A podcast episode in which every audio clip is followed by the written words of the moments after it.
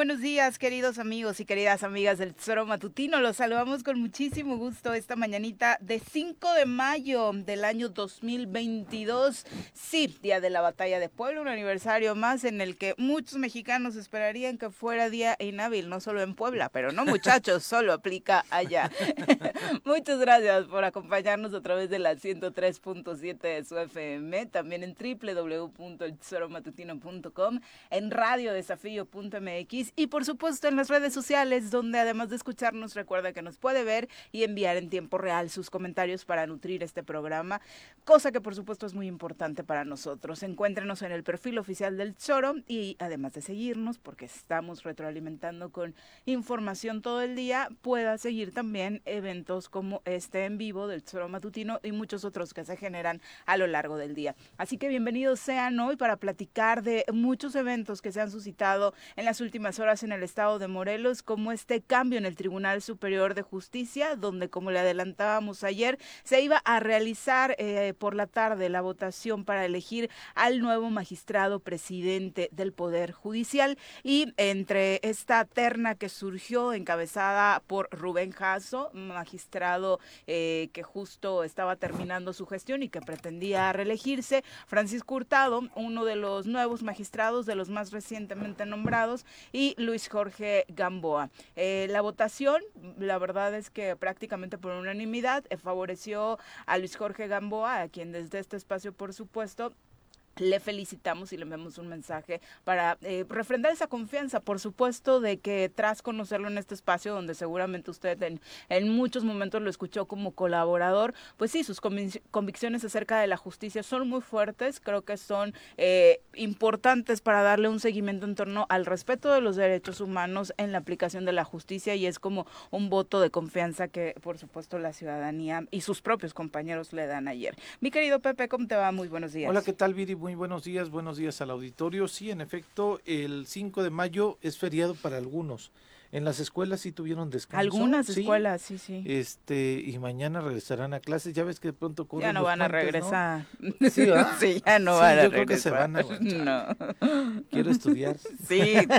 Y la verdad es que ya no te daban ganas cuando el día de descanso era el jueves, ¿no? Sí, pues no, pues ya uno aprovechaba para descansar, ya no querías ver al profe ni a la profa, entonces te aguantabas y, y te levantabas, pero en fin, es el 5 de mayo, la batalla de Puebla, aquí estamos con todo el gusto y cariño de, para poder estar con la gente que nos esté acompañando estas dos horas, lo deseamos muchísimo y este pues la nota sí es esa, ¿no? La nota es lo que sucedió en el tribunal porque a pesar de que eh, pues eh, se dio esta eh, pues eh, sesión del pleno del, del tribunal en algunos momentos o en algún eh, algunas personas estaban especulando que no se había convocado con las 24 horas de anticipación pero pues bueno se dio los magistrados y avalaron la, la sesión del día de ayer desde luego con su presencia con sus votos además y este yo lo que decía y ayer no lo comentamos como muy a fondo el tema de que el, el- el magistrado Hurtado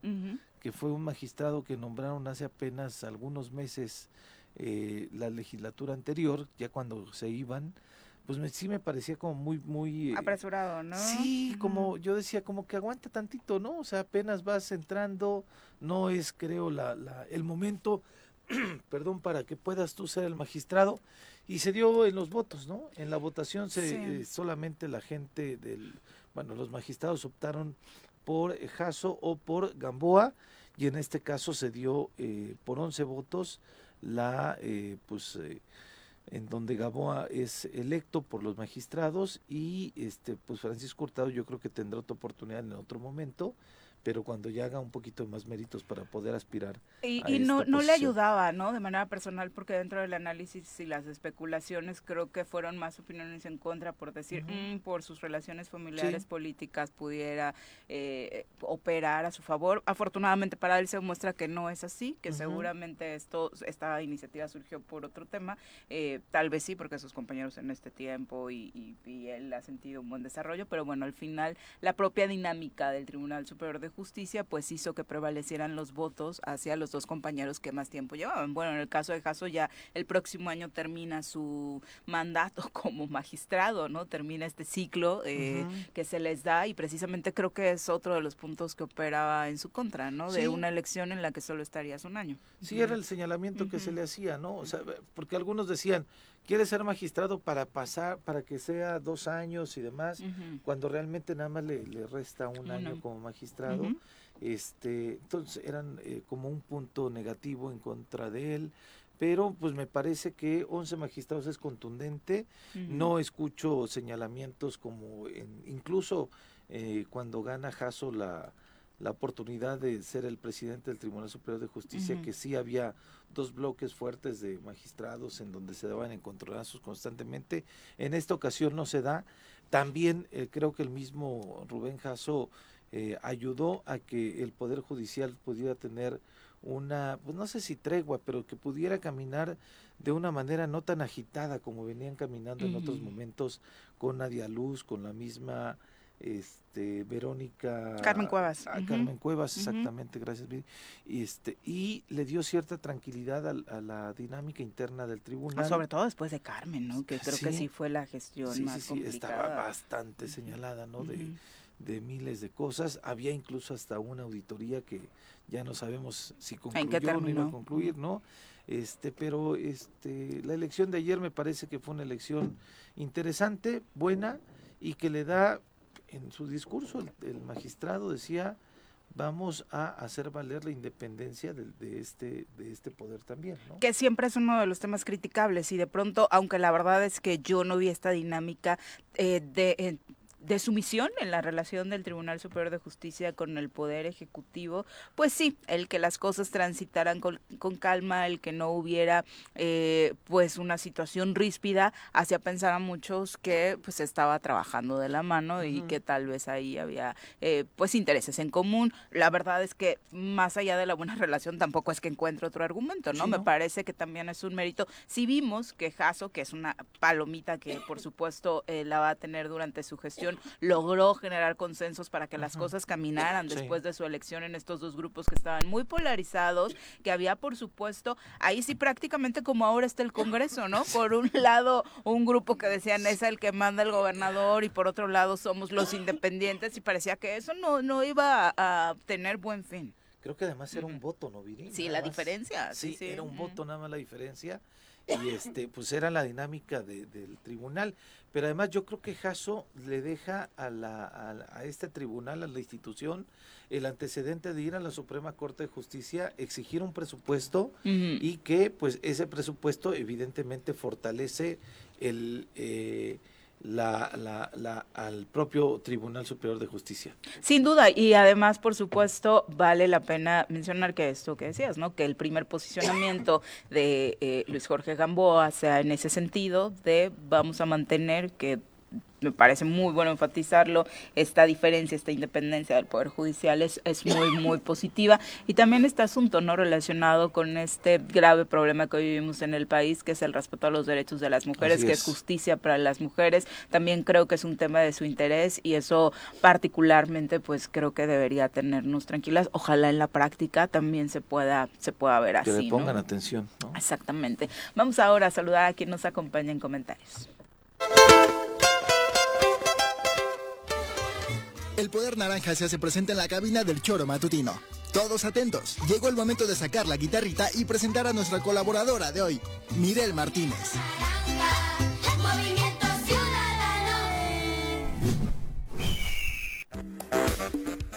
¿Ya estás lista o te sigues ahogando? No, ya estoy lista, ya estoy lista. Disculpen si escucharon pero este se me fue del lado del agua.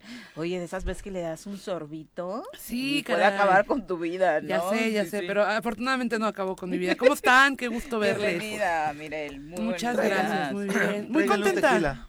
Muy contenta de escuchar todo este tema del tribunal. sí, sí, ¿sabes por qué? Porque Hace algunos meses creo que hablábamos de esta división que había, de, de cómo no había certeza para las personas en el tema de la impartición de justicia. Y hoy creo que vemos eh, pues una posibilidad de que a través de esta elección, de esta designación, pues podamos, eh, se puede ir construyendo una ruta más clara, ¿no? Creo que eh, si de algo necesitan las y los morelenses es certezas y creo que eh, el tema de la justicia en particular, sí, además de que me cae bien, o ¿Ah, sea, creo que, ah, pues sí, o sea, me parece, es, es colaborador, Es que de manera personal, aparte, es un, me parece que es un buen tipo. Y las veces Decía ayer, salvo que es americanista, es un buen tipo, ¿no? bueno, todo el mundo tiene defectos, tú le vas a Cruz Azul, por ejemplo, yo te quiero mucho, ¿no? Le vamos a Ah, bueno. Bueno, pero mira, ¿cuál fue el marcador ayer? Eh? Este, no, sé, mira, yo al fútbol, al fútbol le temo desde hace mucho tiempo. Divide familia, relaciones, divide todo, amistades. Como la tuya y la mía. Este, no, mira, yo te dejo ser, te dejo fluir.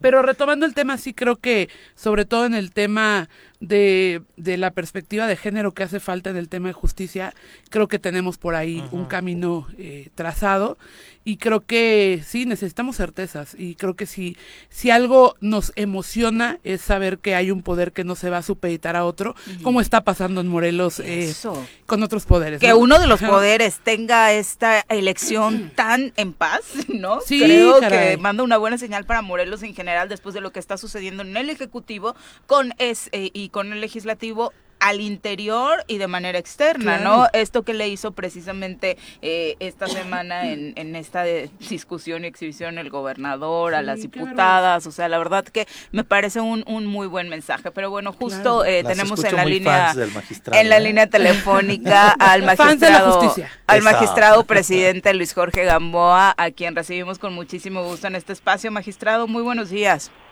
Magistrado presidente electo todavía, Viri. Ah, Muchas gracias. buenos días. ¿Hasta cuándo se quita lo de electo, eh, magistrado? 18 de mayo, Viri. Pepe, buenos días. Buenos días. 18 de mayo.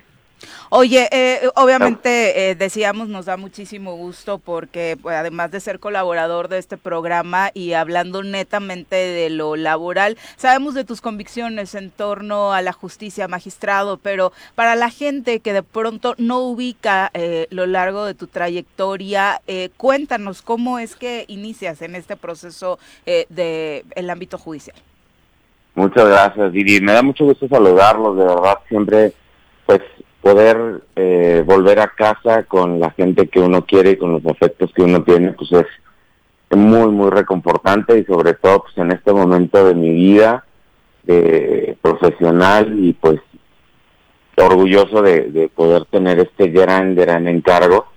Pues bueno, yo, yo empiezo en el servicio público hace 26 años ya, Viri, yo empecé a trabajar desde que estaba yo en la, en la carrera, estaba yo estudiando, y empecé a trabajar en, el ámbito de, fíjate, de procuración de justicia. Yo empecé en la Procuraduría en aquellos años, después ingresé al tribunal exactamente hace 21 años, al, al Poder Judicial, y pues ahí me he formado, estuve como secretario de estudio y cuenta, después fui secretario de acuerdos, después, pues después concursé para ser juez eh, en el nuevo sistema acusatorio adversarial.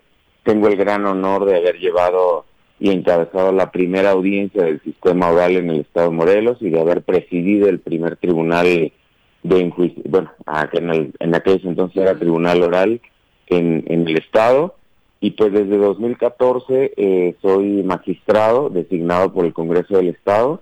Y pues bueno, el día de ayer afortunadamente en un ejercicio democrático en un ejercicio pues también histórico creo yo y, con mucho valor de mis compañeras magistradas y magistrados pues bueno he recibido el gran encargo la encomienda de, encabezar los trabajos de ahora de la administración del poder judicial y pues contentísimo feliz orgulloso y con un compromiso enorme como tú dices por mi convicción por mi forma de también de trabajar pues creo que que podemos hacer algo importante, interesante para el Estado de Morelos, en donde, lo dije ayer y lo reitero el día de hoy, la persona se convierte, se convierte en el centro de la Administración de Justicia que eso es importantísimo y además eh, nos gustaría que nos contaras un poquito, que era parte de nuestra intriga, cómo es que logran transitar eh, en esta elección tan en paz, contrario a lo que había sucedido en las pasadas, magistrado. Y la verdad es un gran mensaje para la sociedad morelense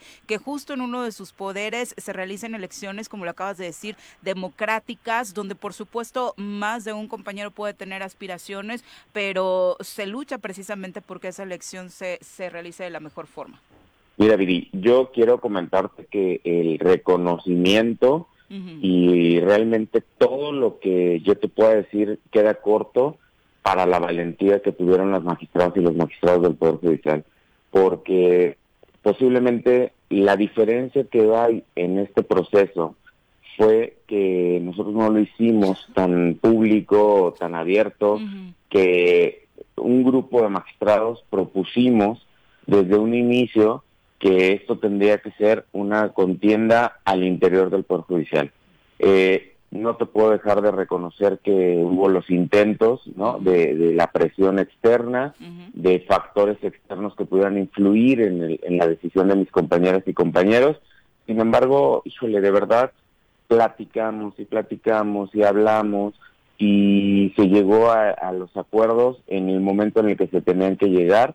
De verdad, creo que hoy por hoy eh, la elección es algo histórico. Tengo que reconocer, Viri, y lo hago de verdad públicamente, eh, la oportunidad que dio el presidente Rubén Jasso para que esto se pudiera dar de la forma en la que se pudo dar, ¿no? O sea, y es un ejemplo pues, que, que, que creo que, que nosotros estamos transmitiendo y que estamos proyectando lo que necesita el Estado de Morelos, equilibrio, estabilidad y sobre todo la decisión de querer hacer las cosas por el Estado de Morelos, por los justiciables y por la institución. Magistrado, ¿por qué? ¿Por qué la oportunidad o la necesidad o la este no sé si decir, no, no, no creo que sea un tema de ambición, pero ¿por qué buscar la presidencia del, Tribunal Superior de Justicia? Eh, ¿Cuál va a ser el matiz que le vas a dar o qué es en lo que quieres enfatizar, vaya, esta oportunidad que vas a tener a partir de unos días de mayo? Pepe, muy buenos días, gusto saludarte. Gracias. creo eh, y estoy convencido de que uno de los puntos medulares para la para hacer, yo ayer lo dije y lo repito, dejamos de ser competitivos, dejamos de ser competitivos a nivel nacional. Eh, yo siempre me he preguntado que por qué si hay evaluaciones de gobernadores, si hay evaluaciones de legisladores, no hay evaluaciones de presidentes de poderes judiciales y de jueces y magistrados de poderes judiciales. O sea, ¿por qué realmente no podemos también nosotros entrar en una dinámica de competencia, primero al interior del Poder Judicial, tener los mejores jueces, que compitan entre los mejores jueces, los mejores magistrados y después salir al exterior y decir, tenemos uno de los mejores tribunales superiores de justicia del Estado de Morelos, ¿no? De la República, perdón. Entonces, esa es una de las áreas en las que yo basé mis comentarios, en las que yo basé, obviamente, mi proyecto de trabajo de un gobierno judicial. En yo, yo les comentaba a mis compañeros, es que no es posible que en, dos, en 2008, que nosotros instauramos el sistema acusatorio adversarial penal en el Estado de Morelos, ocupamos los primeros lugares del ranking nacional y hoy somos el último. O sea, que ni siquiera nos voltean a ver. O sea, antes se peleaban a los jueces del Estado de Morelos por capacitar en toda la República. Hoy ni siquiera nos voltean a ver. ¿A razón de qué, magistrado? ¿Se dejó de hacer esta capacitación? ¿Hubo también como ese exceso de confianza de ya me llaman todos, ya soy bueno, ¿para qué le invierto? Pues es que nada más volteamos a ver primero nuestra legislación. O sea, veamos nuestra ley. La ley donde dice pues que designados los jueces no hay un tema ni siquiera de evaluación, de ratificación y de continuidad en su preparación. Entonces ahí tenemos un gran problema, porque factor que no es medido y no es evaluado no es perfeccionado. Entonces, si tú no evalúas a tus jueces, no los capacitas y no los valoras en, en razón a su desempeño, no solo jurisdiccional, sino académico y humano, ojo, lo aclaro, necesitamos jueces humanos y necesitamos jueces que no dejen de sentirse parte de la sociedad, porque son parte de la sociedad. Y respetuosos de los derechos humanos. Por supuesto, pero, o sea, el respeto que proyectamos es el respeto que merecemos también. O sea, eso también yo lo voy a aclarar y yo voy a hacer parte de lo que yo defienda. Los jueces del Poder Judicial del Estado de Morelos merecen el respeto de la sociedad y de todos los actores. Y no vamos a permitir que incida nadie en sus decisiones. Más allá de son los autónomos independientes, pero tienen un gran compromiso, ¿cuál es? Capacitarse y ser los mejores en el área que desempeñan. Que, que, eso es medible, eh, magistrado. Lo otro, eh, si bien todavía no alcanzan a los diputados en el desgaste de su imagen, también es cierto que los jueces tienen señalamientos muy duros en torno a la corrupción y ese es un tema que hay que pulir.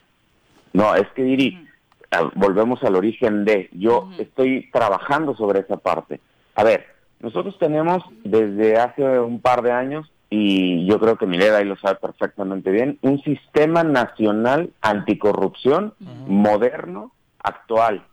Nosotros, para empezar, te lo adelanto, no tenemos un órgano de control interno, llámese visitaduría, que esté actualizado y acorde al sistema nacional anticorrupción. Entonces, desde ahí te das cuenta que no tenemos un órgano de vigilancia, de administración, de seguimiento, del control de ese tipo de cuestiones al interior del Poder Judicial. Entonces vamos a tener que hacer una reingeniería de ese departamento para dotarle de esas herramientas que ese órgano necesita para darle continuidad, obviamente, a las quejas, a las denuncias y a todos aquellos procedimientos administrativos en contra de todos los servidores públicos que son denunciados por la sociedad por el desempeño de su trabajo. Magistrado, buenos días. Pues primero que nada, felicidades. Creo que eh, lo platicamos hace un momento.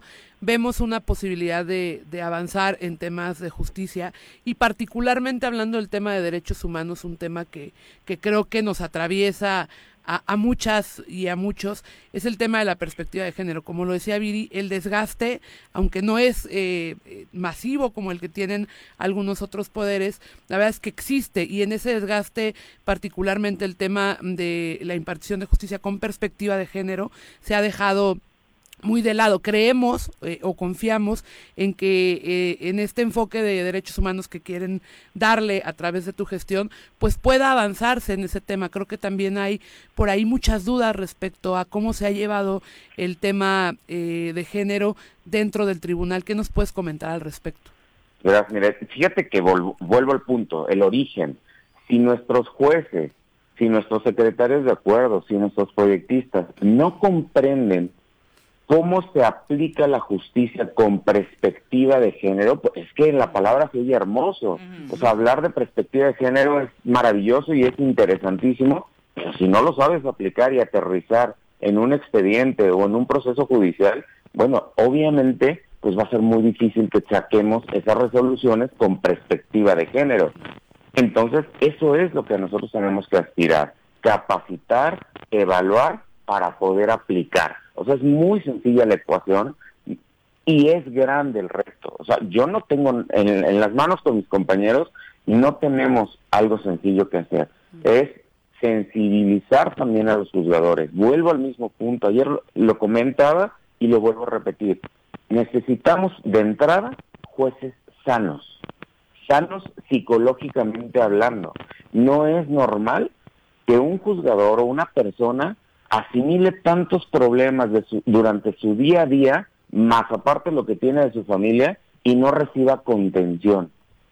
Nuestros jueces en el Estado de Morelos jamás han recibido contención por parte de la propia institución. O sea, no van al psicólogo los jueces y tienen que ser tratados y tienen que comprender que la persona que va al psicólogo no es porque esté mal de la cabeza, sino porque necesita esa contención, necesita desfogar y tener esas salidas para poder emitir resoluciones que estén acordes a una realidad con esa sensibilidad que requiere un tema como la perspectiva de género. Entonces, obviamente, hoy por hoy tenemos procesos judiciales en donde el que esté impartiendo justicia de origen en su vida, pues tiene un desorden y tiene realmente un problema, lo ve reflejado en la sentencia.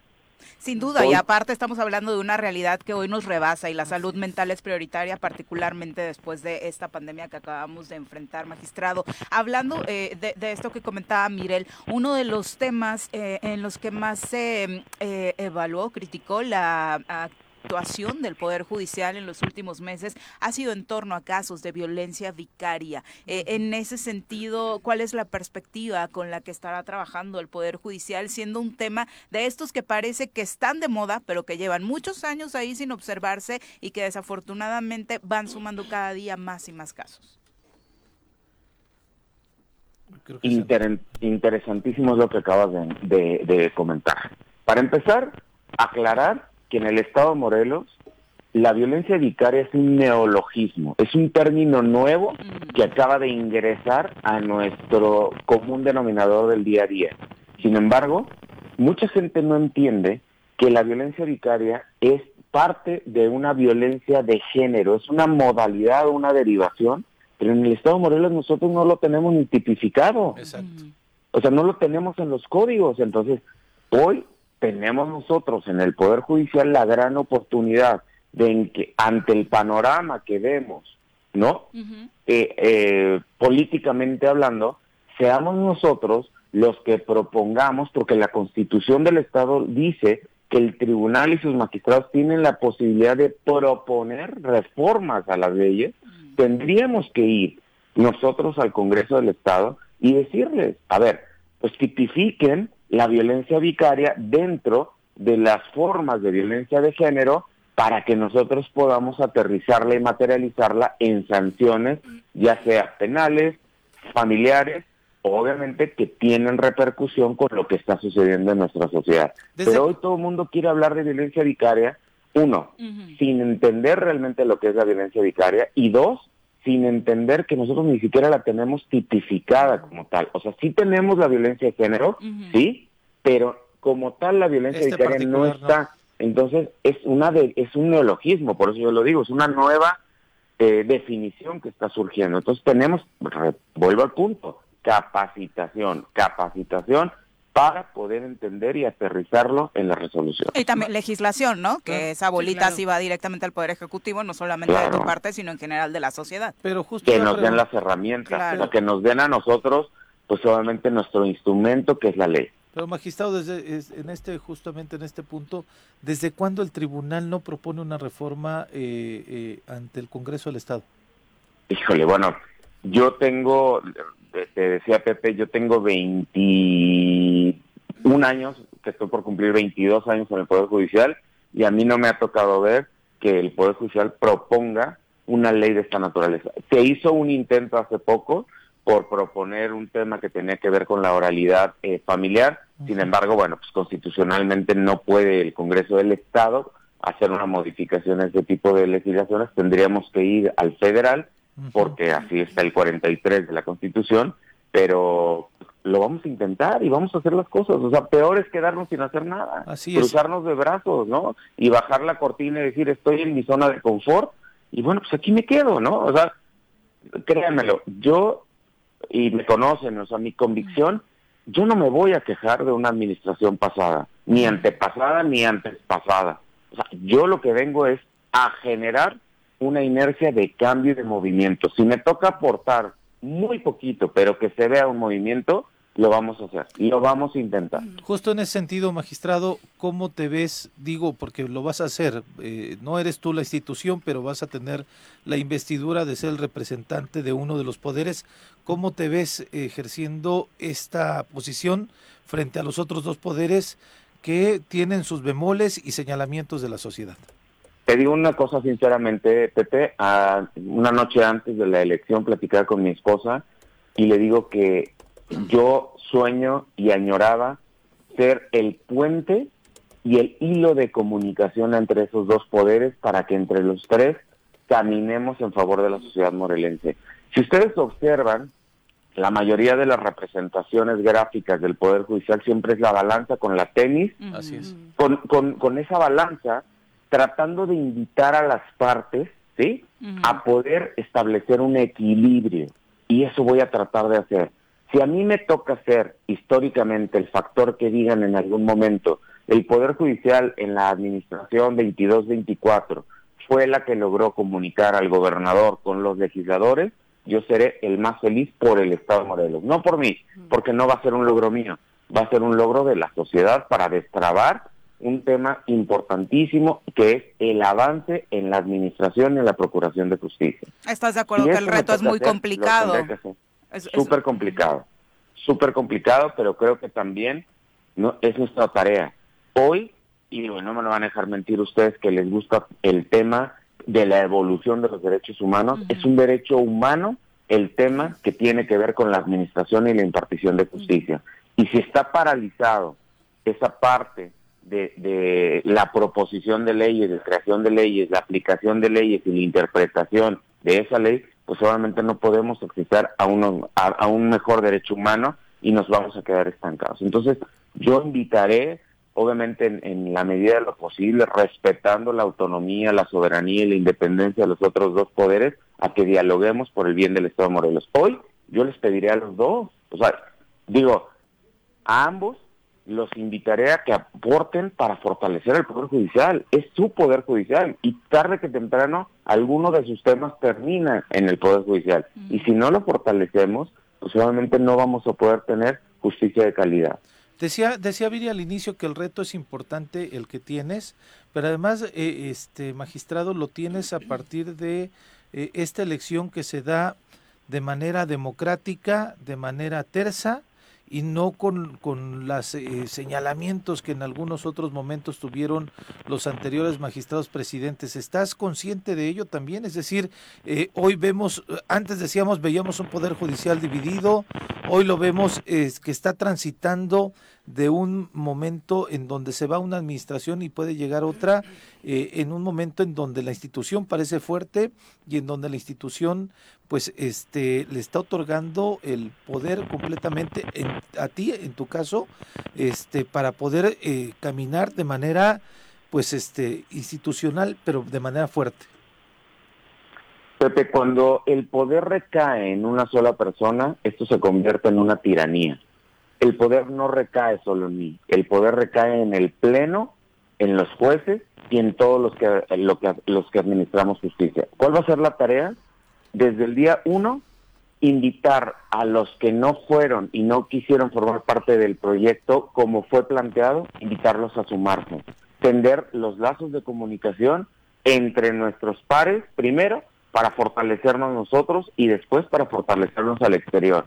El día que me toque hablar a mí con los señores legisladores, iremos los magistrados, no va a ir el presidente, van a ir los, los magistrados para proponer. Cuando nos toque saludar al, al Ejecutivo, al gobernador, si nos invita, obviamente, iremos los magistrados, no iré yo. ¿Sí? Ese es el, a lo que aspiramos nosotros. Claro que fue una decisión histórica Claro que fue en base a la comunicación, pero sobre todo a la honorabilidad de mis compañeras magistrados y magistrados. Hoy les tengo que reconocer que honraron la palabra, que lo que hablamos y lo que platicamos lo sostuvieron en las urnas. Eso es digno de reconocerse y también es digno de reconocer la forma en la que llevamos a cabo el ejercicio democrático el día de ayer. Sin esa posibilidad de esos espectáculos que en algún momento se dieron en el pasado. Hoy tuvimos nuestro ejercicio, tuvimos una decisión y hasta el día de hoy se respeta la decisión de la mayoría, invitando a las minorías a que se sumen. Me llamó la atención que hablas de valentía de los magistrados. ¿Por qué lo, lo enfatizas? Lo dijiste dos veces al inicio de la entrevista. Claro, y lo reitero, fueron valientes, fueron leales y fueron honorables, porque recibieron obviamente esas yo le quiero decir, tentaciones o invitaciones, ¿no?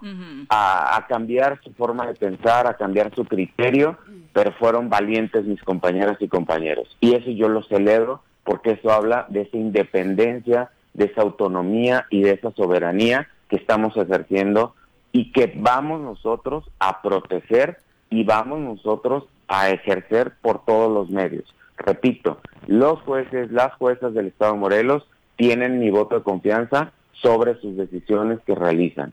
Y eso es lo que nosotros vamos a pugnar en todo momento. Es, es, un buen mensaje, ¿no? Este acto de valentía, porque es un acto de congruencia que a la ciudadanía nos permite entender que son gente que eh, de alguna manera es incorruptible. Y en un país en el que la confianza, claro, en el que la, la confianza merma con este tipo de tentaciones, creo que nos da un viso de esperanza de que podemos confiar de nueva cuenta en el poder eh, judicial. Es lo que yo pediría a la sociedad, que confíen en las juezas, en los jueces, en las magistradas y los magistrados, pero sobre todo confíen en que tenemos la convicción de querer avanzar y de querer, querer brindarles un servicio de calidad. porque nosotros, nos gusta, no somos servidores públicos y nos debemos precisamente a esto. Entonces les pedimos que confíen en nosotros. Ayer fue la muestra de que vamos por el rumbo correcto y que estamos tratando y que vamos a hacer las cosas de manera correcta. Mis respetos, mi reconocimiento a todas las magistradas y los magistrados. Oye, nada más finalmente, eh, después muchos proyectos, muchas eh, propuestas de modernización, pero alcanzará el presupuesto, luego ese no será el mm. pretexto para no cumplirlo, magistrado.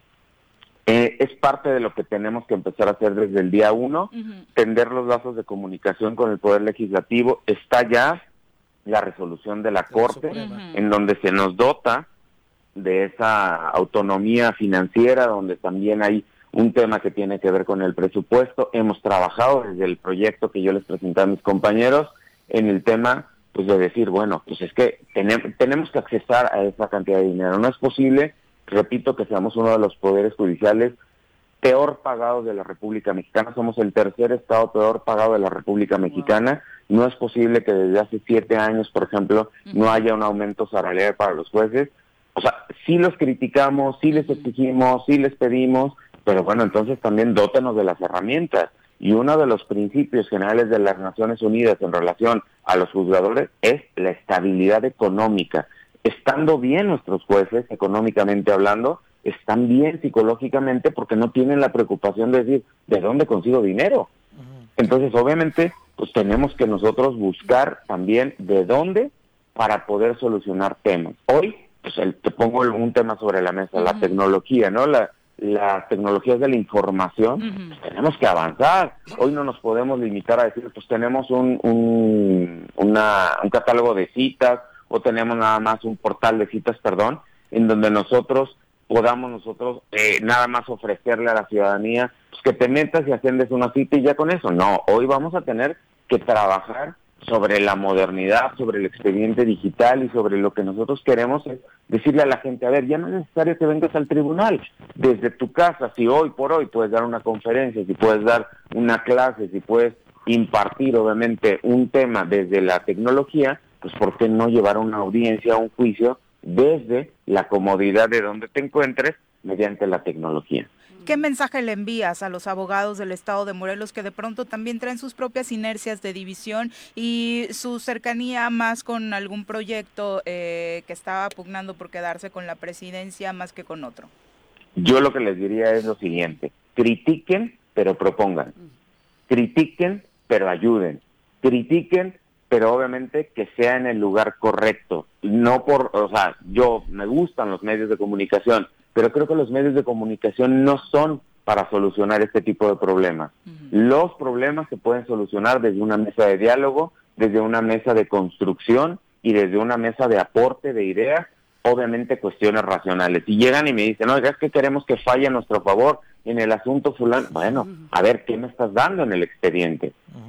una cosa es tratar de litigar tus problemas desde una posición política y otra cosa es tratar de solucionar un problema social con un aporte social y en donde nos digan, a ver, aquí está la barra de abogados que se ofrece precisamente a ayudar en la capacitación. Ah, bueno, evaluaremos hasta qué punto es viable y no hay un conflicto de intereses para que podamos trabajar. Ah, es que está la otra asociación de los abogados, no sé, tributarios. Ah, ok, a ver, oye, ustedes pueden ayudarnos a un esquema en donde podamos nosotros hablar de la capacitación en materia fiscal. Ah, bueno, pues trabajamos también sobre esa materia, pero pues, que se sientan tranquilos, que se sientan en paz y que no politicemos lo que, lo que no está en manos de la política, que es la justicia.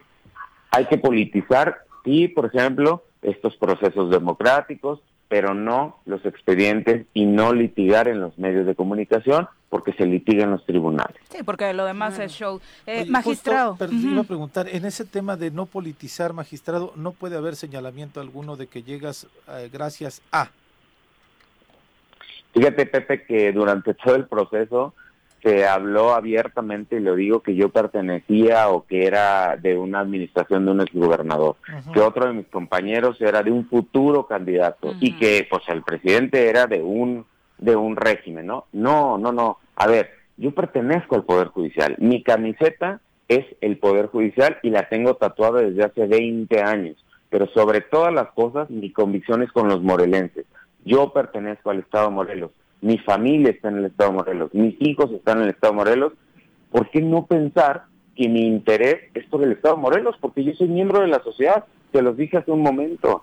Nosotros tenemos que sensibilizar a los jueces de que formamos parte de la sociedad. Nosotros no estamos alejados de la sociedad, no vivimos en una ciudad aislada que diga, ah, esta es la ciudad de los jueces donde no pasa nada. No, nosotros somos susceptibles de delitos, nosotros, nosotros somos susceptibles de controversias del orden familiar, somos susceptibles de controversias del orden mercantil, del orden laboral. Nosotros somos parte de la sociedad. Entonces, crean que yo, mi convicción, mi fuerza es con el Poder Judicial y no con ningún ente político.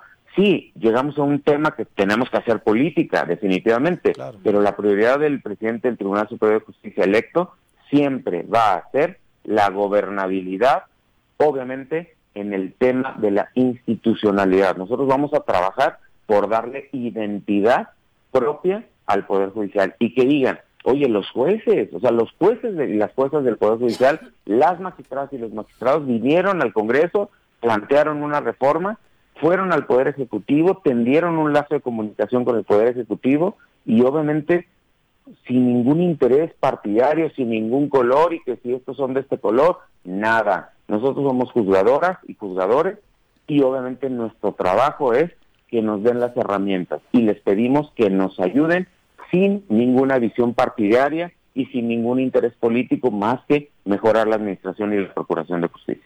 Magistrado presidente electo, muchas felicidades y me parece, bueno, aquí obviamente la celebración, te quedaste con el primer lugar, amerita la celebración, en el otro te quedaste en el cuarto lugar, no puedes celebrar tanto. bueno, pues mira, eh, la intención siempre es eliminarnos, les dimos chance ocho jornadas. No, no, no, la, la, parte baja de la, fiesta pues grande va a ser un capítulo diferente. Pues bueno, pues, o sea, hubo unos que empezaron en el primer lugar y que bueno, pues tenemos la campeonitis, pero bueno pues ¿qué, qué, les puedo platicar? ¿no? muchas gracias. Cuando gusten ahí y me inviten, regresaré para oír ahí la cortinilla de, de ese joven brillante trayectoria que tiene ese joven que maneja los controles de, de ese programa. ya no los maneja, pero te manda saludos. saludos a Alan, a Lisa, a, todas las, a todos, a todos. y Clol y Nat pues, te mandan muchos saludos. Ellas sí creo que ya celebraron por ti anoche. No, y celebraremos. se les notaba. Sí, se les notaba. Gracias a todos. Y eso, y eso es lo que yo pretendo, que la designación que se hizo el día de ayer genere tranquilidad y como lo dijo Miguel, ¿no? O sea, que genere esa esperanza de que algo va a suceder, ¿no? Y a la base trabajadora, porque también digo, eso lo quiero aclarar, que se estén tranquilos, que la que vimos ayer es por ellos, para ellos, y vamos a trabajar desde el oficial judicial que inicia sus labores a las 7 de la mañana ayudándonos con, con la limpieza de las áreas, hasta el último de los magistrados que, que ayer decidió votar por un rumbo diferente, que no fue por mí, lo vamos a hacer incluyentes, ¿no? Incluso esta parte la vamos a trabajar en la sensibilidad y en la identidad del Poder Judicial. Todos formamos parte de una gran, gran institución que es el Poder Judicial del Estado de Morelos y para eso vamos a trabajar. Muy buenos días, magistrado. Muchas gracias, Lili. Cuídense. Saludos. Igualmente, hasta, luego. Son las 7.47, nos vamos a pausa, regresamos con más. Súbale por Juárez, Calvario, atravieso Avenida Morelos. Eh, sí, sí se va recorriendo, por favor. Por favor, pero rapidito que ya va a empezar el choro.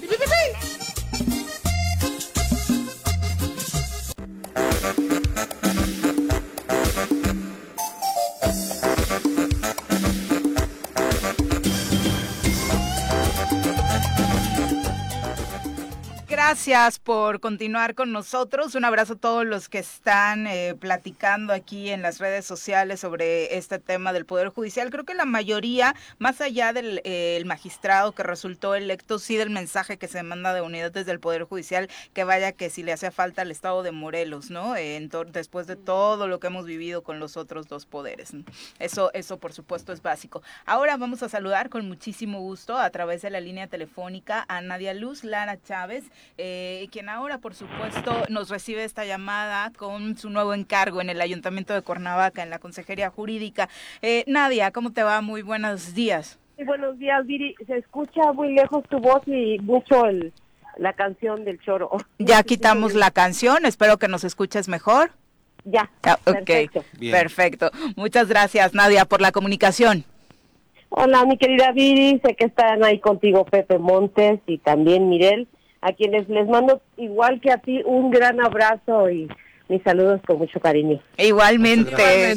Oye, antes de entrar de lleno con lo del ayuntamiento, cuéntanos rapidito cómo tomas eh, como reciente ex magistrada eh, lo ocurrido ayer en el Tribunal Superior de Justicia. Pues me parece que eh, en el tribunal se viven tiempos distintos. De hecho, pues a partir del magistrado Rubén Jasso que empieza a darse ya una mayor comunicación, una mayor interacción entre todo el pleno del tribunal, porque la verdad es que era algo que hacía falta y es indispensable en una institución que sus miembros estén o quienes toman las decisiones populares pues estén en comunicación y en armonía. Y ahora esta, esta eh, elección que se da el día de ayer, me parece que es una muestra más de civilidad de todos mis compañeros, ahora bueno, yo retiro pues, pero yo los sigo viendo como si fueran mis compañeros, me parece que la decisión que, que toman siempre, las decisiones, pues son, son las mejores, ¿no? Y, y quien asume el compromiso, que es el magistrado Gamboa, me parece que tiene también todas las capacidades y la, y la experiencia así como el bagaje necesario que, que requiere una representación de esta naturaleza. Yo a él le deseo un gran éxito, que sé que lo va a tener. Es un hombre de trabajo, es un hombre de, de la academia, ¿no? Un hombre con un compromiso social muy muy serio. y, y a Rubén, pues también, eh, eh, a Rubén Jasso, eh, desearle lo mejor en lo que viene hizo un buen papel y que bueno tiene que quedarse con el, la satisfacción del deber cumplido. Así es que me parece que hoy el tribunal afortunadamente está viviendo tiempos eh, muy positivos. Definitivamente. Y ahora tú en tu nuevo encargo, eh, Nadia, ¿cómo vas, cómo recibes en esta área de la Consejería Jurídica el Ayuntamiento de Cuernavaca? Es un, es, es un sector, eh, la Consejería Jurídica, que de pronto pasa como muy intrascendente, ¿no? Como que a veces ni nos interesa saber quién está en la titularidad, pero tiene un trabajo importantísimo para que no solamente los temas legales, incluso los eh, financieros puedan tener un buen camino. Por supuesto que sí, mi querida Viri. Fíjate que es justamente lo que yo comento con mis abogados que eh, forman parte de la de la plantilla de la eh, consejería, que justamente a la consejería no se le ha dado la importancia y el peso que debe de tener, porque genera una un soporte, es el esqueleto eh, jurídico de todo el ayuntamiento. Nada más partiendo de ese hecho, pues imagínate la importancia que tiene el área jurídica y siempre se le ha querido dar como que una un nivel que no es el que no es el adecuado. Eh, hoy, por supuesto que estamos tratando de darle otra otra otro sentido, otro camino a esta consejería y nos damos cuenta que lo que hacemos estamos este, pues reforzando primero que nada estamos reforzando las actividades de todo el cabildo no solamente del señor presidente municipal también recordar que Ahora la consejería depende de la sindicatura, que es la representación del, del ayuntamiento. Pero no obstante esto, pues lo que nosotros tratamos de hacer es respaldar jurídicamente cualquier acto, cuidar las acciones eh, jurídicas que se llevan a cabo desde las decisiones del propio ayuntamiento y aparte, pues bueno, eh, darle ese sentido y esa estructura jurídica a todo lo que se está haciendo a partir de que nosotros nos incorporamos, no porque antes no se hiciera, pero porque ahora estamos queriendo darle ese, esa importancia, como bien lo dices. Uno de los temas con los que te recibe esta administración es justo el relacionado con un asunto tan importante para todos como la basura. Ese tema eh, legalmente, ¿cómo va, Nadia? Fíjate que ese tema ha sido un dolor de cabeza por muchísimos años ya. Toda la ciudadanía lo sabe, es un tema de, de la opinión pública y la verdad es que, pues bueno, hoy estamos llegando ya a un punto en el que el, el asunto se está resolviendo, ¿no? eh, es un asunto que empieza en 2011, en 2015 se emite la sentencia, hasta 2020 pasa a promover un amparo justamente para que ya se cumpliera la sentencia y, y la sentencia de amparo ordena que se cumpliera con la sentencia del juez civil en dos puntos básicamente, no porque no todo lo demás sea importante, sino porque los dos puntos más álgidos eran el pago de 38 millones de pesos, que de esos 38, 10 eran simplemente de intereses, mm. y la este, restitución de la concesión de la, del servicio de limpia a Paz. Pues eh, cumplimos con las dos cuestiones, finalmente a través de muchos requerimientos, porque a nosotros lo que nos preocupaba no era no restituir esa concesión de, de, de, servicio de limpia, ni, ni dejar de pagar, sino evitar una contingencia en la ciudad de Cuernavaca. En primera, el dinero pues no no no está en las finanzas así como que en las mejores condiciones, sin embargo se hizo el esfuerzo y se y se cumplió con el pago. Y por otro lado, en cuanto a la concesión, pues bueno, también no es sencillo porque dar el paso en la transición de la empresa que ahora está para con, con PASA, eh, tuvo que tuvimos que hacer también prepararnos vaya por ante la posibilidad de una de una contingencia ambiental. Así que preparamos eh, jurídicamente todo el tema pero también operativamente para que las áreas se, hicieran cargo. Sin embargo no hubo necesidad de esto dado que en el inter del cumplimiento eh, pasa eh, hacia un acercamiento con el presidente municipal y empieza a haber eh, diálogo no que, que en el mismo sentido, que la idea no era afectar a la ciudad, ¿no? A los ciudadanos, sino que tuviéramos las mejores condiciones. Obviamente había un juicio que tenía ya muchos años y una deuda que no se había pagado. Como empresa, pues también eh, ellos reclaman lo suyo, que es lo, propio, ¿no? en, en, cuestiones de justicia. Así que, pues bueno, em, en, en esta condición estamos ahorita en todavía en las en el proceso del cumplimiento por parte de PASA, porque nosotros tenemos que hacer una publicación en el periódico oficial para que quede eh, cumplida la sentencia y a partir de entonces PASA eh, empezaría a trabajar.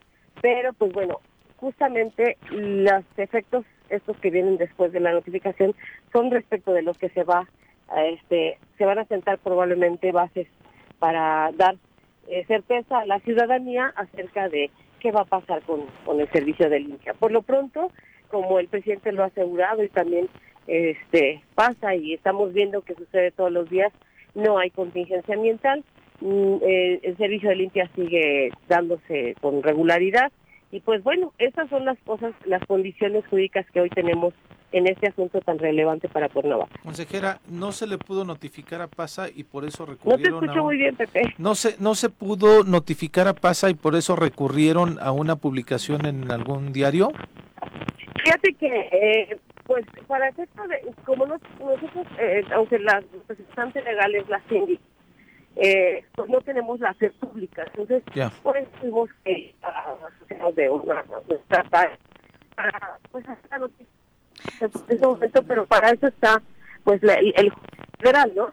Y el juez federal ordenó que se cumpliera el propio acuerdo de Cabildo en el sentido de que se publique el y una vez que se quede publicado en el periódico oficial, ya tenemos problemas con la comunicación. Eh, consejera, no sé si es de tu parte o de la nuestra, pero eh, si te parece, tratamos de, mejorarla, a ver si checa un poquito eh, con producción, si retomamos la, comunicación con Nadia, porque sé, desde el inicio había un ruidito por ahí extraño, ¿no? Y justamente yo quería, porque al, punto que quiero llegar es para que tengamos como certeza a la ciudadanía de qué es lo que va a pasar.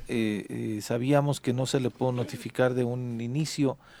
a la empresa y después pues a ver hasta cuándo va a durar este tipo de, me parece que es una negociación ya que se tiene, porque al principio cuando hablamos con el secretario de Servicios Públicos nos decía que no se había acercado la empresa al ayuntamiento y que no, evidentemente no habían podido ser notificados, pero que además no se habían acercado. Ya hay un diálogo que lo anunció el propio presidente municipal y eh, pues como lo corrobora la, la consejera jurídica del ayuntamiento, sí lo hay, pero vamos a, eh, yo quería preguntarle eh, a la consejera, ya la tenemos por acá, ¿va?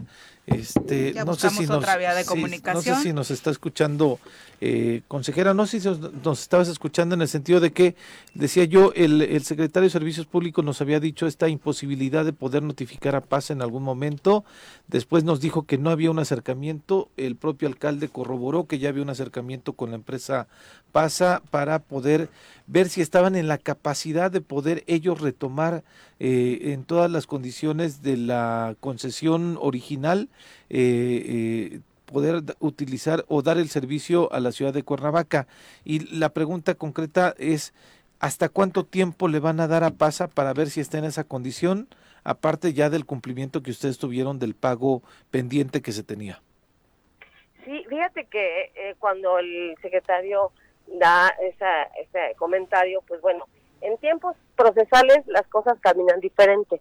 Eh, el, el, Cabildo acordó que 48 horas estuviera notificado, más bien que se le notificara paso para que en 48 horas estuviera entrando a ejercer la concesión y en las mismas 48 horas, bueno, posteriores 48 horas, eh, la otra empresa saliera de la del, cumplimiento de esa de ese servicio. Sin embargo, que les digo yo que los tiempos procesales corren diferente. Ah, y de manera pues que les decía yo hace un momento que eh, el hecho de que la jueza nos dijera que este que teníamos que hacer la publicación en el periódico oficial, entonces hasta ese momento corre la los, los términos para el, para el cumplimiento. Sí. Sin duda es un tema que del que debemos estar pendientes porque como decíamos nos va nos afecta absolutamente a todos. Hay hay eh, un porcentaje fuerte de asuntos que te preocupan respecto a lo que no solamente la pasada administración sino en general pasadas administraciones como es este caso de Pasa han heredado como problemas al ayuntamiento eh, consejera. Eh, sí, fíjate, mi querida Viri, que resulta que en el informe de días lo que yo eh, informe es que recibimos una consejería con 2.200 asuntos. Mm. Obviamente todo ese volumen de, asuntos implica un monto en, dinero del orden de los 250 millones de pesos. Eh, en esas condiciones, ya bajo ese panorama, lo que el, el proyecto para eh, salir adelante, pues es eh, primordialmente como son, esos juicios son derivados de obligaciones laborales y administrativas, pues ir viendo cuáles se pueden resolver eh, simplemente por la vía jurídica y otros pues hay que cumplir pagando, pagando laudos, pagando sentencias y en ese sentido el ayuntamiento, todo el cabildo, pues el señor presidente están en la en la disposición de que pues este es un ayuntamiento responsable, ¿no? Que ha venido a cumplir cuestiones que se dejaron de observar anteriormente y pues en la medida de las posibilidades económicas y financieras del ayuntamiento ir este, resolviendo esos pendientes económicos. Comentabas eh, hace un momentito que justamente las finanzas del ayuntamiento pues no son las más sanas en este momento y eh, ahorita que mencionas el tema de laudos, eh, ¿cuál es la condición que tiene el ayuntamiento en este sentido? Porque sabemos que gran parte del dinero que seguramente se va a necesitar tiene relación con eso, que es eh, una carga que llevan los ayuntamientos generalmente arrastrando cada trienio y que se hace más grande como una bola de nieve. Y sí me, me parece interesante que mm, eh, mencionas que hay una cantidad importante de recursos que se tienen que asignar para resolver estos temas y, que, y, qué porcentaje de estos tiene que ver con laudos. Mayor parte de esos 2.200 asuntos tiene que ver con, con este, todo, todos son juicios, ¿no? Y ya de, de laudos donde se tiene que hacer el cumplimiento, pues yo creo que tenemos alrededor de unos 300, 400 ya inmediatos, ¿no? Y en el resto pues estamos ahí sobre la marcha eh, de manera eh, más o menos, es, es, un número aproximado, pero sin embargo, el, el tema aquí es que, bueno, no nos hemos quedado cruzados de brazos esperando que pues de las del propio presupuesto o las finanzas salga la solución a estos pendientes, sino que también estamos eh, ahora participando en los en un fondo concursable para el pago de laudos y sentencias que eh, se emitieron las bases desde el, el, ejecutivo y el legislativo. Estamos en esto estamos también este recuperación de también de, recursos por ahí, pues para ir solventando poco a poco todos estos juicios. Lo que sí es que, insisto, el, tema es que eh, yo creo que no va a haber nunca presupuestos suficientes, ¿no? Porque hay muchas cosas que se tienen que cubrir, no solamente las sentencias, eh, sino la propia operatividad del, del ayuntamiento y de la ciudad. Eh, eh, sin embargo, insisto, el Cabildo ha sido muy responsable, es decir, vamos pagando poco a poco, vamos sacando pendientes, y eso es lo relevante, ¿no?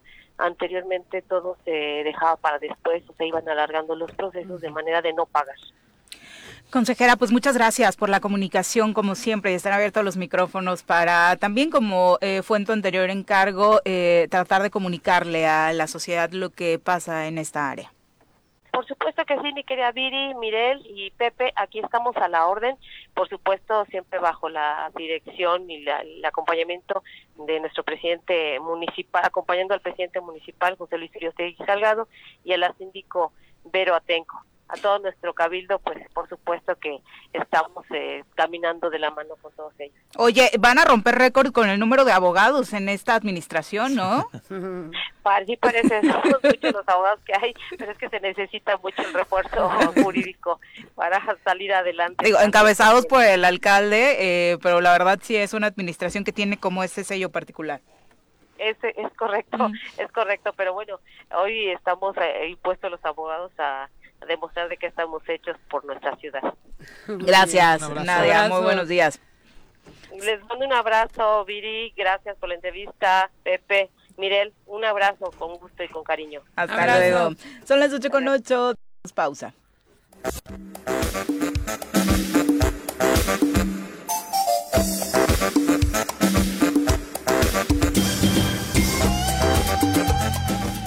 8 con 12 de la mañana, gracias por continuar con nosotros. Ahora vamos con sus comentarios, no se nos desesperen, eh, siempre son muy pues. interesantes, muchos, muchos como siempre, nuestro público muy participativo. Ahora vamos a saludar a través de la línea telefónica a Claudia Rivera. Ella es la secretaria ejecutiva y encargada de despacho del Instituto de la Mujer para el Estado de Morelos y la recibimos con muchísimo gusto en este espacio. Claudia, muy buenos días. Hola Viri, muy buenos días para ti, para Pepe y para Mirel. Gracias. Gracias Oye, Claudia, nos da muchísimo gusto recibirte en este espacio porque obviamente el tema de la titularidad del instituto ha sido muy manoseado desde que terminó la, la administración de Flor de Cire y, y, la verdad es que de pronto sí da como eh, bastante enojo que eh, muchos opinen sobre el trabajo que se hace en el instituto sin conocer de fondo lo que se hace o hablen sobre tu persona sin siquiera enterarse cuánto tiempo llevas trabajando estos temas. Por eso nos gustaría que a través de estos micrófonos nos dieras de entrada un parámetro de qué ha sucedido con el instituto eh, en estos meses que llevas en el encargo. Con todo gusto, Viri. Y bueno, primero quiero celebrar que es la primera vez en toda mi vida y carrera también en el servicio público que estoy en el choro matutino de quien soy fan. Ah, y eso me hace, me hace muy feliz porque también sé que estoy saludando no solo a ustedes, sino a toda la audiencia. Y bien, pues como bien dices, el tema de la titularidad del instituto ha sido pues por, por lo menos eh, problemático en, en, en todos los medios pero también considero que es importante que sentemos las bases en este momento para no desestimar el trabajo que hace el equipo que sostiene a cualquier titular en cualquier eh, institución pública o gubernamental. Eh, es muy importante que la ciudadanía, que las mujeres de Morelos sepan que el instituto está compuesto por un cuerpo de especialistas que yo encabezo ese cuerpo de especialistas, pero que también hay una coordinación jurídica y que nada más eh, de septiembre que, que tengo el honor de ser la encargada de despacho y la enorme responsabilidad, comentarte. Uno, primero, que ese encargo es un mandato de ley, que nadie se lo sacó de la manga y que por supuesto no se está actuando al margen de la legalidad. Es una facultad de la, de la presidencia, pero también es un ordenamiento de la ley del instituto precisamente para evitar la que se quede acéfalo en un momento de, de coyuntural para el instituto. Entonces, lo primero que hay que señalar es que se está actuando desde la de legalidad. Digamos, era lo que tocaba, ¿no? Eh, termina este encargo de Flor de Cire y la ley lo que mandata es, en tanto se toma una determinación, lo que tocaba es que tú, como ya secretaria ejecutiva, asumieras el cargo. Efectivamente, es lo que tocaba, pero también es importante que sepas que eh, no solo por mi persona, Claudia Rivera, sino por la certeza institucional o por la fortaleza institucional que debía recibir el instituto. Quisiera recordar que hace tres años, justamente cuando en el Congreso del Estado, por un amparo, se destituye a la arquitecta Flor de Cires, tuvimos tres meses en el desamparo legal sin el movimiento del instituto en términos económicos o financieros y tampoco de la gestión. Entonces, previendo esa situación, nuestra ley lo prevé, está encargada de despacho para que no vuelva a suceder. Y creo que eso más que una eh, visibilización de la Secretaría Ejecutiva es una gran fortaleza institucional para un mecanismo que no puede parar hoy por hoy, precisamente por cómo la violencia contra las mujeres no para, entonces el mecanismo tampoco puede parar. Entonces, eso dejarlo por sentado.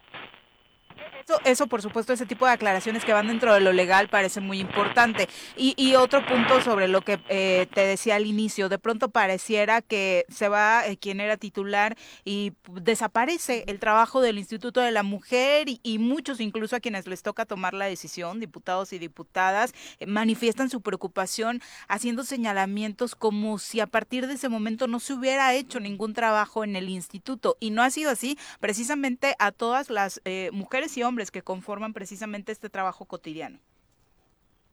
Nada más por mencionarles a ustedes, a la ciudadanía, quiero decirles que desde septiembre hasta la fecha, primero, hablarles de lo que hicimos para concluir el año. Justo en la segunda parte del año, cada año hacemos el cierre de los fondos federales. El año pasado tuvimos varios logros importantes, entre ellos fue la primera vez históricamente en el, en el Instituto de las Mujeres que se entregaron apoyos directamente, proyectos productivos en especie directamente a nueve, a nueve organizaciones de mujeres para su empoderamiento económico, que es una, una parte de la agenda que no había tocado nunca el Instituto de las Mujeres y que el año pasado lo pudimos hacer, que me parece muy importante porque las mujeres que tenemos autonomía económica también podemos generar empoderamiento en muchas otras esferas. Cerramos los fondos federales de manera pulcra, en tiempo, en forma, lo que nos garantizó poder acceder a los mismos en este año. Te puedo comentar también que hicimos una agenda muy puntual con el municipio de Jujutla, región, de forma regional hacia el sur de Morelos, para la firma de una de acuerdos que en este trienio nuevo de Jujutla se pudieran llevar a cabo eh, prácticas en materia de seguridad pública con perspectiva de género e incluyendo a las mujeres que para este momento y este contexto de violencia feminicida me parece fundamental sentar las bases en lo local. Y eso hemos hecho, Diri, eh, audiencia, nos hemos decantado 100% hacia ir al territorio. El instituto no está parado, los centros de atención externa han estado abiertos, el del Instituto de la Mujer de Cuernavaca ha estado funcionando eh, 365 días al año, ese también fue un logro. Y de los principales que tenemos hacia este año, que les quiero comentar, por ejemplo, y esto también es histórico, eh, nosotras tenemos nueve centros de atención externa, que son estas unidades especializadas que atienden a mujeres en situación de violencia. E históricamente, Viri, solamente estaban subsidiados por el instituto, por el poco presupuesto que tiene el instituto, y por los fondos federales. Este año hemos logrado que cada municipio de los nueve que tienen eh, CAE, Centro de Atención Externa, haga su aportación municipal. Estoy hablando que Ayala, Yecapixtla, Hueyapan, Yautepec, Jutepec, eh, Emiliano Zapata, Temisco y el regional que tenemos en la sur poniente que compone Tetecala, Miacatlán, Mazatepec, Coatetelco y Coatlán del Río, el gobierno municipal está poniendo de su erario para garantizar la seguridad y, la, y la atención de las mujeres. Y esto es histórico, porque entonces sí estamos haciendo la amalgama entre federación, estado y municipio y sobre todo los municipios están haciendo su primer esfuerzo para no solo comprometerse con, con palabras, sino también con recursos.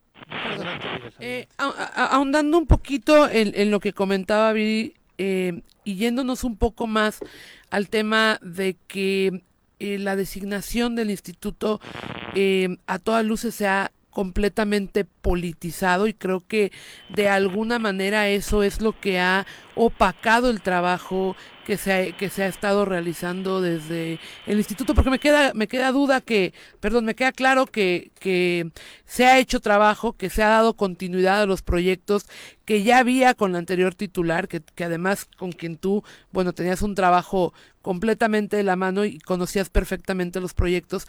Pero también es cierto que esta politización ha, ha hecho mella en lo que se ha podido socializar eh, del trabajo que se hace y pareciera, como bien lo decía Viri, que no hay eh, eh, un trabajo coordinado, que no hay un esfuerzo estratégico. Tú mencionabas algo fundamental en un estado eh, completamente feminicida, en el que las violencias contra las mujeres eh, son evidentes todos los días. ¿Qué pasa con eso? ¿Cómo, cómo estás lidiando con, con este tema político que le hace sombra a lo verdaderamente relevante? Y lo digo eh, desde mi punto de vista personal, de este tema que se ha vuelto ya más una moneda de cambio ¿no? Que lo que pudiera realmente generarse. ¿Cómo estás lidiando con eso? Porque en serio vivimos en un estado feminicida eh, y la gente no sabe lo que está haciendo el instituto. Las mujeres no saben, siguen sin saber a dónde acudir, cómo hacerlo, porque pues básicamente no se ve debido a esta, este forcejeo que hay con el instituto. ¿Cómo estás lidiando con eso? ¿Y cómo lidiamos las mujeres del Estado que necesitamos eh, instituciones que nos respalden con este tipo de eh, politizaciones.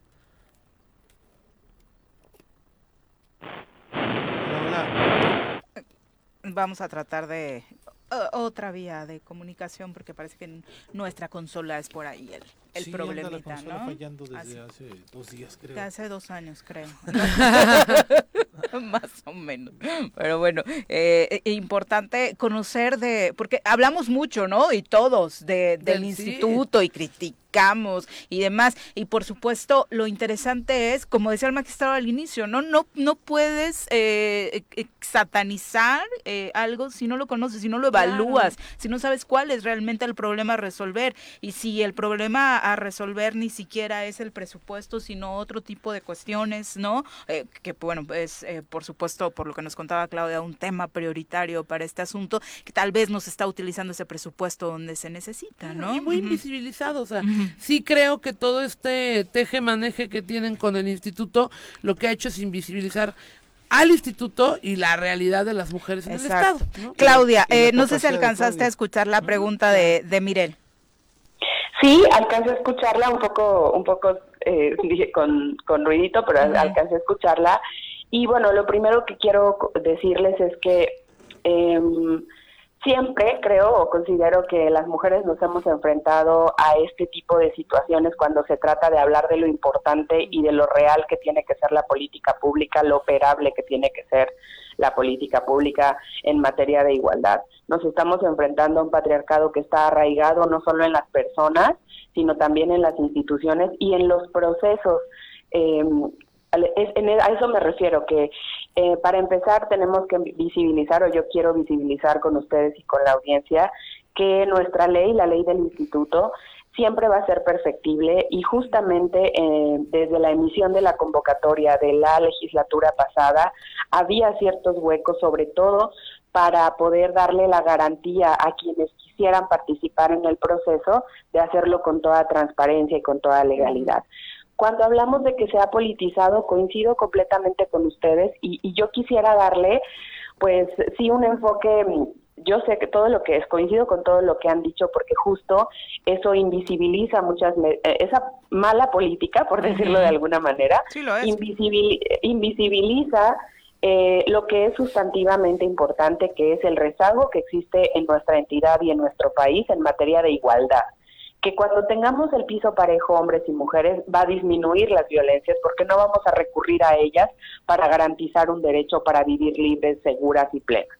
En ese sentido, em, es importante que visibilicemos también que eh, cuando politizamos de la manera positiva una situación como es el caso del Instituto de las Mujeres, eso se tendría que ver, la discusión no tendría que ser quién es la titular del instituto, sino qué va a ser esa titular, cuál perfil va a tener y cuál es la apertura que tendrá en todos los tres poderes y en los en los tres poderes y también en los tres niveles de gobierno para incidir.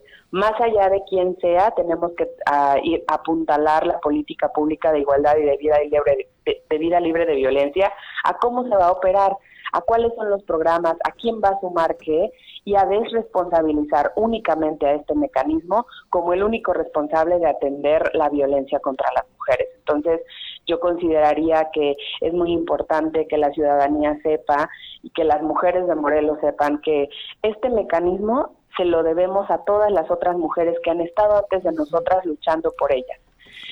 En ese sentido, su solidez institucional no nada más depende del momento político que esté sucediendo, sino también de cómo lo hemos sostenido quienes en este momento estamos ahí. No quiero solamente hablar de mí, sino de todo el equipo que lo que lo conjuntamos y de las funcionarias y de los funcionarios estatales, municipales y federales que también nos apoyan y que también se ponen la camiseta de la igualdad y que desde sus espacios nos permiten incidir para que el instituto haga su trabajo de transversalizar la política pública con perspectiva de género.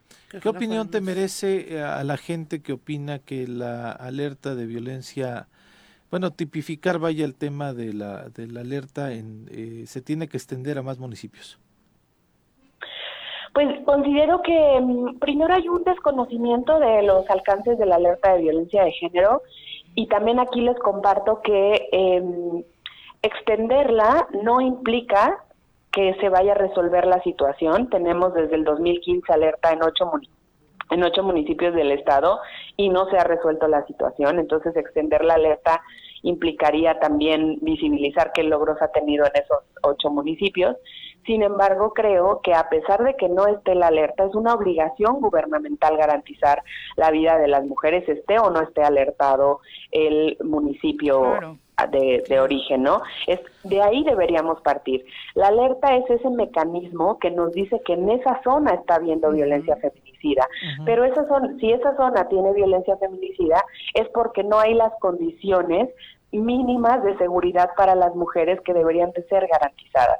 Entonces, más allá de extenderla, yo creo que podríamos hacer una revisión exhaustiva con cada municipio, asumiendo su responsabilidad como primeras respondientes de cuáles son las condiciones de su localidad y no nada más mirar la violencia feminicida, Pepe, eso es muy importante. La violencia feminicida es la cúspide y la máxima expresión de violencia, sino mirar cuál es el caldo de cultivo que ese sí se hace en cada uno de los municipios, en cada uno de los hogares, en las instituciones que violentan a las mujeres y que promueve la violencia feminicida.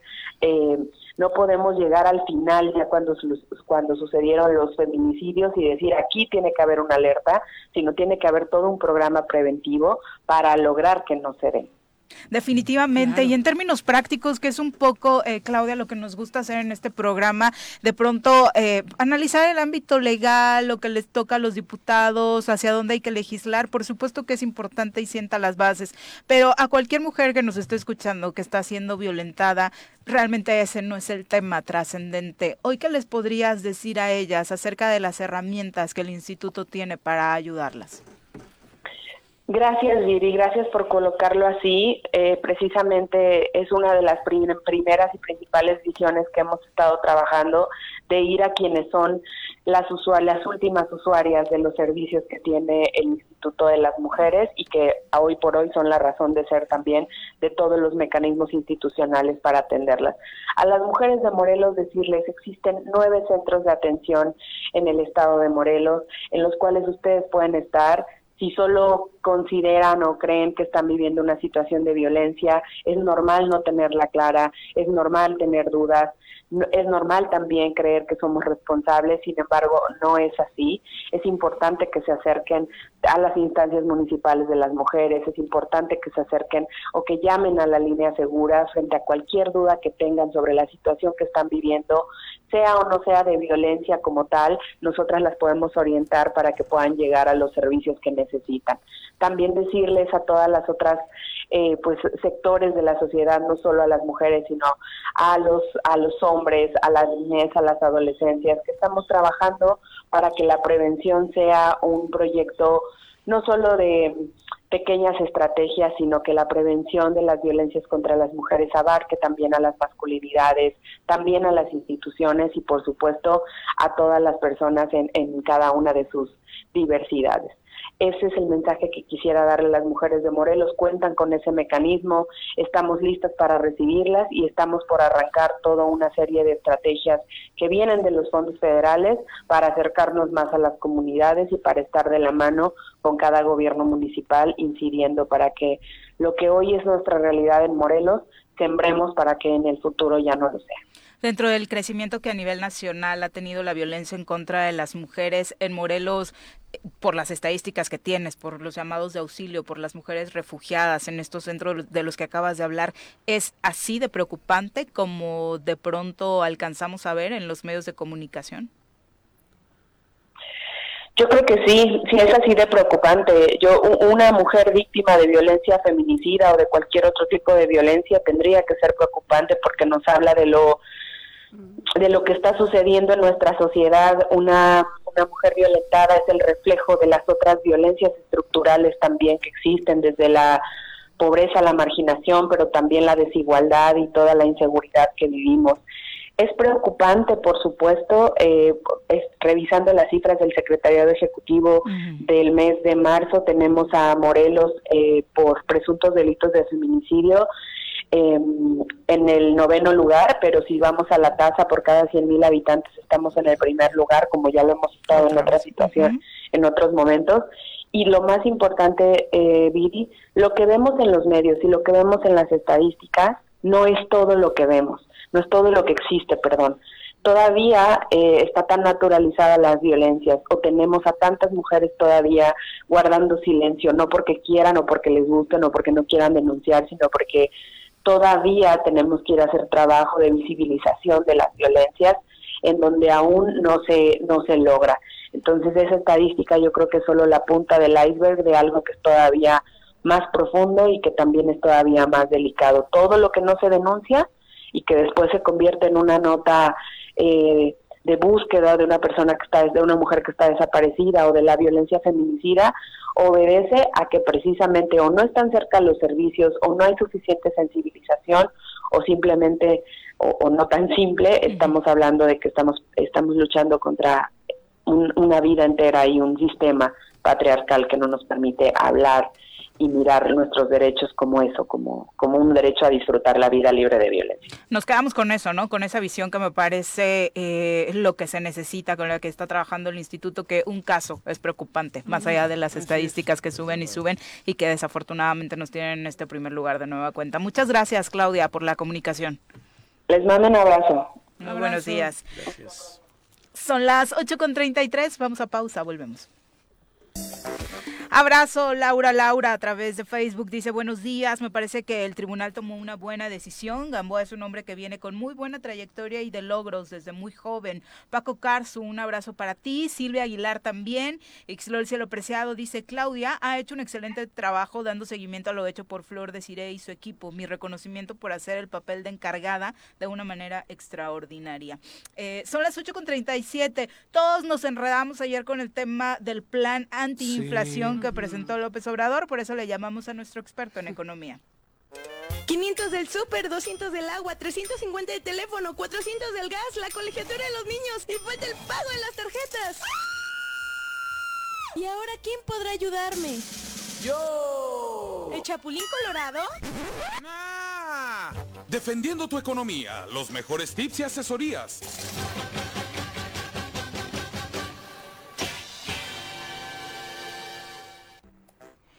Gerardo Valencia, ¿cómo te va? Muy buenos días. ¿Qué tal, Viri? ¿Cómo estás? Un saludo a Pepe y sobre todo a mi querida Mirel y por supuesto al amable auditorio que nos escucha el día de hoy. A la orden. Oye, los saludos especiales para Mirel, para si el público no sabes, porque era la alumna que le llevaba la manzanita al profe para que la pasara en las clases de finanzas. ese, profe, ese, profe, me hizo la vida de cuadritos, pero por eso lo quiero. Por eso pues no le funcionaba mucho la manzanita, pero muy es que bueno que dijiste la manzanita y no, hubieras, la, hubieras... la cabeza, ¿eh? Porque... hubieras tenido más posibilidades para gobernar el Estado. Amiga, Oye, si las tengo. Eso, si te dice eso, para cómo estamos. Oye, Gerardo, cuéntanos, eh, en términos muy claros, como siempre lo haces, exactamente, ¿va a ayudar o no va a ayudar este plan presentado ayer por el gobierno federal? Muy bien, este, claro que sí. De a la respuesta concreta es sí ayuda en el corto plazo. Pero es importante que el amable auditorio tenga un panorama más general del por qué este plan y cuál es la naturaleza del problema de la inflación. Sabemos que es una alza generalizada de precios y esto quiere decir que cuando el ama de casa va al súper a comprar los, sus productos de la canasta básica para satisfacer sus necesidades, cada día le está alcanzando para menos. Eso, se, eso viene no de un día o dos o meses atrás. Ese es un problema estructural de que por años, por lustros, hemos descuidado la producción interna del país y no hemos fortalecido sobre todo el sector que abastece de esos insumos básicos a la población, que es el campo. El campo históricamente es, abandonado y ni siquiera los pactos, que es la esencia de este, del pacto de solidaridad económica y el pacto para la estabilidad y crecimiento económico, que se implementaron para estabilizar la economía en los años 80, ayudaron a fortalecer el campo. De ahí que hoy estemos nosotros ante un fenómeno que se le denomina estanflación. La estanflación es nunca había escuchado Eso. Sí, es un fenómeno que se dio precisamente en los años 80 y que el mundo también experimentó, que consiste en incremento de precios y estancamiento económico. Mm. Desde el año pasado ya muchos analistas lo ponían sobre la mesa, pero gobiernos y dentro de este, el mexicano, se negaba a reconocerlo. Pero en la medida en que ha ido avanzando y no se ha contenido las metas de inflación propuestas por Banjico, pues es momento de decir ya está presente y nos está afectando. Entonces hay que implementar medidas de estabilización. Y lo que el presidente el día de ayer anuncia, el famoso BASIC, ¿sí? que es este paquete contra la inflación y la carestía, en esencia, lo repito, eh, tiene lo que los programas neoliberales eh, pusieron sobre la mesa en el 87 y sobre todo eh, todo el sexenio de Salinas de Gortari, que fue el Pacto para la Estabilidad y Crecimiento Económico. ¿Y por qué me atrevo a decir esto? Porque participan los mismos sectores, gobierno, productores e iniciativa privada. ¿Y en qué consiste básicamente? En contener el que se incremente el precio de los energéticos, es el gas, el diésel y la electricidad. Eso va a ayudar a contener la inflación. ¿Cómo lo va a hacer? Producto del gasto público. ¿Por qué lo puede hacer a través del gasto público? Porque hemos tenido excedentes por más de seis meses por la venta del petróleo, que este ha estado a precios más, dos veces más de lo presupuestado para este año. Entonces, por eso lo puede hacer el gobierno. Los acuerdos con la iniciativa privada es precisamente con los grandes monopolios comercializadores, como son esas cadenas de supermercado, ¿no? Que desafortunadamente van al campo y compran muy barato y nos lo venden muy caro. Es correcto. Y, la parte estructural que siempre se ha intentado eh, resolver es apoyar al campo en la producción de granos, lo básico, maíz, frijol y arroz, y esto lo va a hacer a través pues de que le llegue la, semilla barata y el fertilizante para que esta pueda crecer también sea barato. Que es el punto principal, aumentar los apoyos, al menos en nueve estados, de fertilizante y, de la mano incrementar la producción de los tres granos básicos en el país. Es correcto, porque si ustedes revisan el incremento de la cebolla, se fue a más de 113%, eso es impresionante. ¿El limón?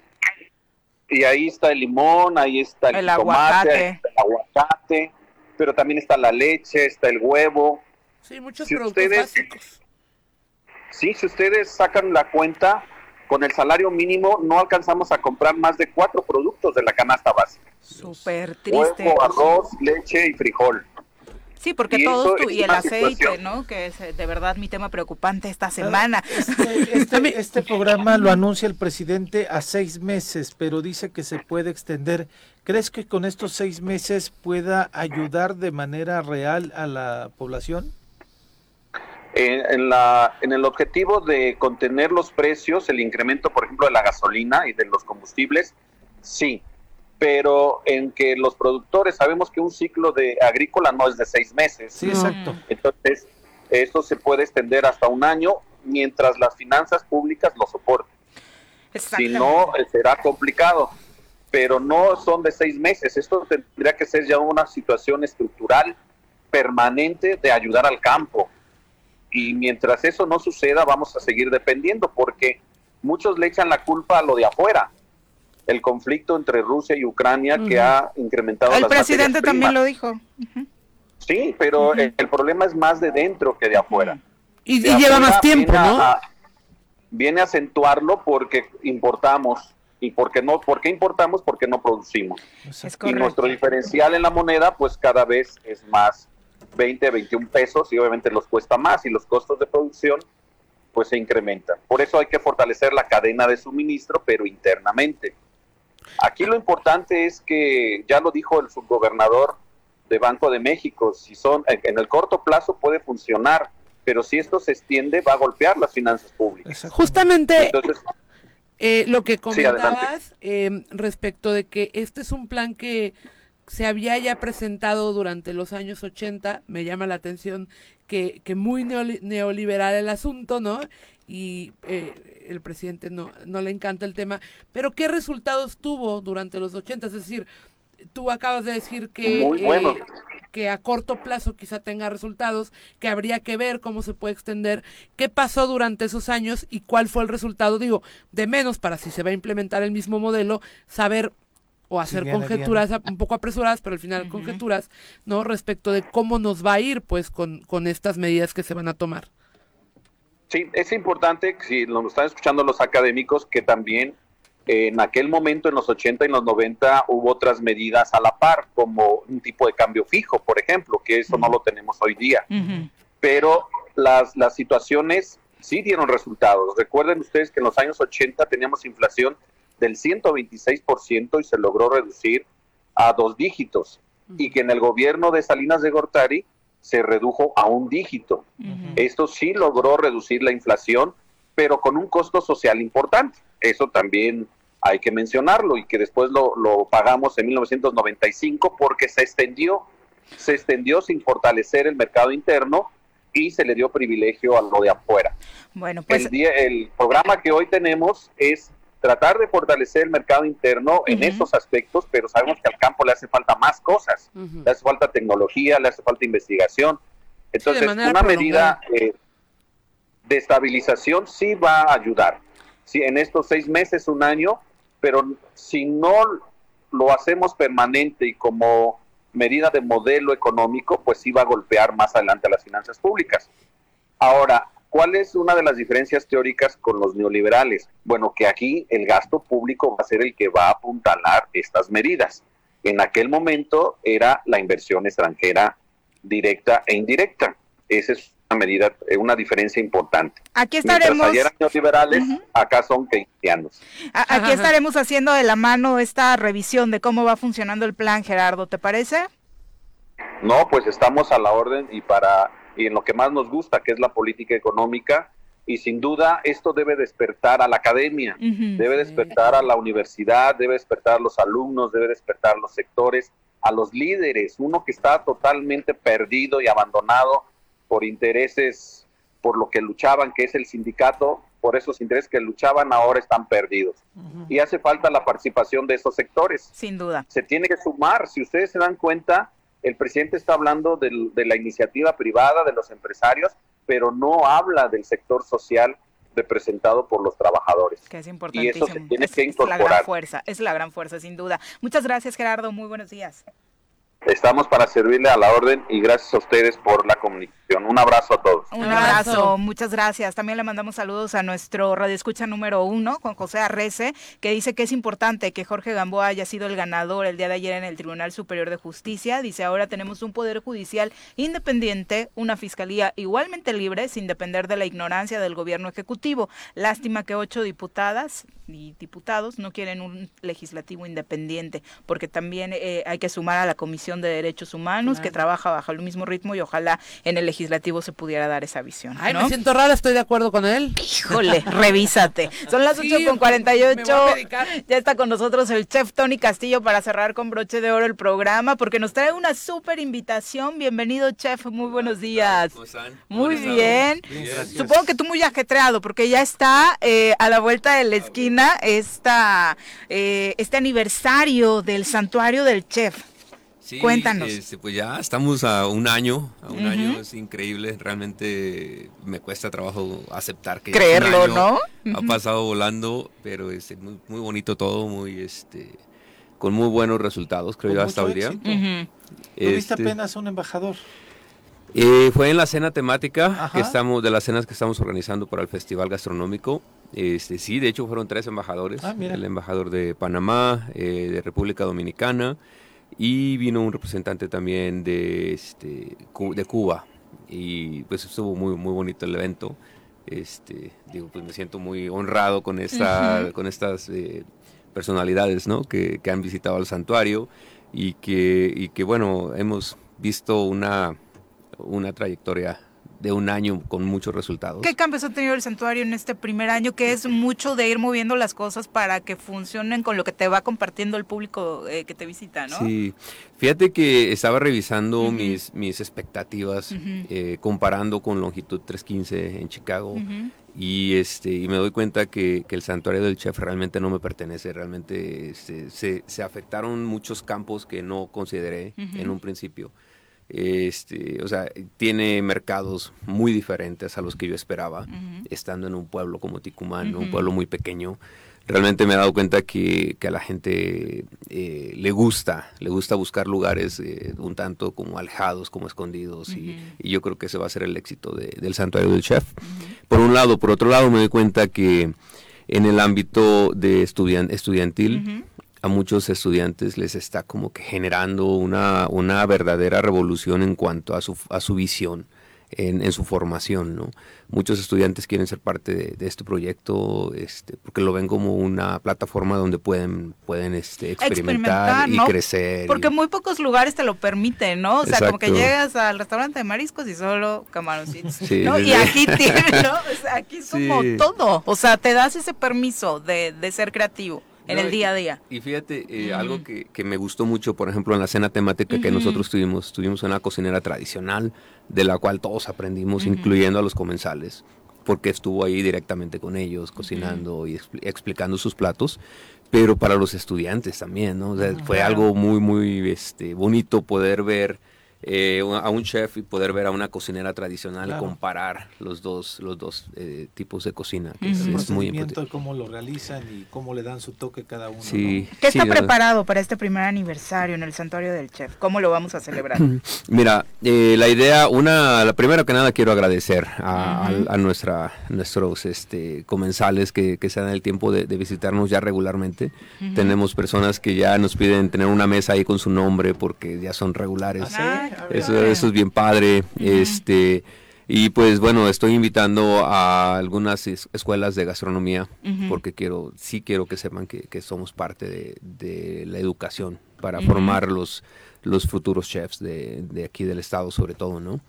Este, agradecer a, a, personas como ustedes que nos han abierto las puertas y que nos han prestado estas plataformas para exponer nuestro, nuestro proyecto este, pues viene mucha gente de fuera, este, amigos chefs, colegas de otros lados que, son parte esencial de este proyecto. Y este, pues bueno, una recepción, agradecer eh, con familia, amigos y, este, y nuestros comensales. ¿Cuándo va a ser esto exactamente? Es el lunes 9, es el día del aniversario. Todo el fin de semana vamos a estar haciendo especiales, lógicamente, para la gente, ¿no? Que, tenga a lo mejor ganas de, de hacerse presente porque entiendo que es un lunes y los lunes son un poco complicados, pero durante el fin de semana vamos a tener muchas actividades. Yo voy a estar en el santuario del chef, este, ahora sí que cocinando y atendiendo para, para poder tener más contacto con la gente. Este, tenemos por ahí algunos eh, invitados, un chef invitado de Michoacán, este viene un amigo de Colombia, también vamos a estar haciendo un par de, cositas por ahí. Son, muchas cosas, Tony. Para la gente que nos escucha y de pronto eh, mm, quiere captar como la esencia del santuario del chef, ¿es esa una sorpresa cada vez que lo visitas? ¿Así lo podrías traducir? Siempre, sí, siempre va a haber algo especial.